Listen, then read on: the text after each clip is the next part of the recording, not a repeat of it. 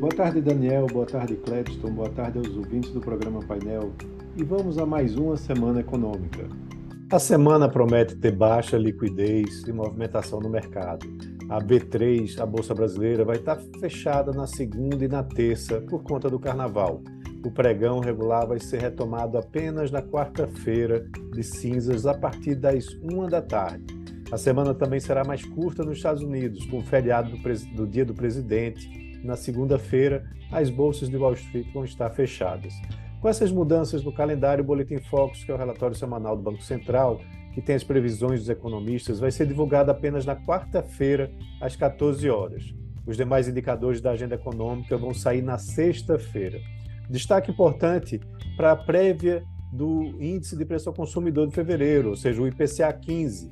Há uma previsão de alta de 0,73%, e essa leitura deve ser pressionada pelo setor de serviços, mensalidades escolares, dentre outros itens.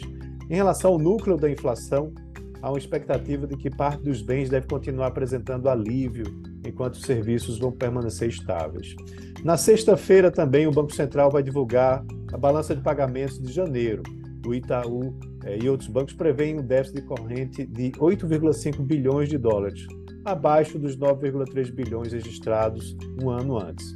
Para a balança comercial, a expectativa de um superávit de 1,3 bilhões né, de dólares é, para esse período.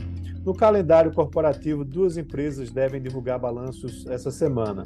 Minerva vai apresentar seus resultados na quinta-feira, após o fechamento da bolsa.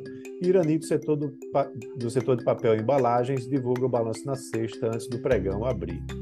E lá fora, é, na quarta-feira, os investidores voltam do feriadão com a ata da última reunião do Comitê de Mercado Aberto, FONC, lá dos Estados Unidos, né, onde o Banco Central Americano decidiu por reduzir o ritmo de alta de juros nos Estados Unidos.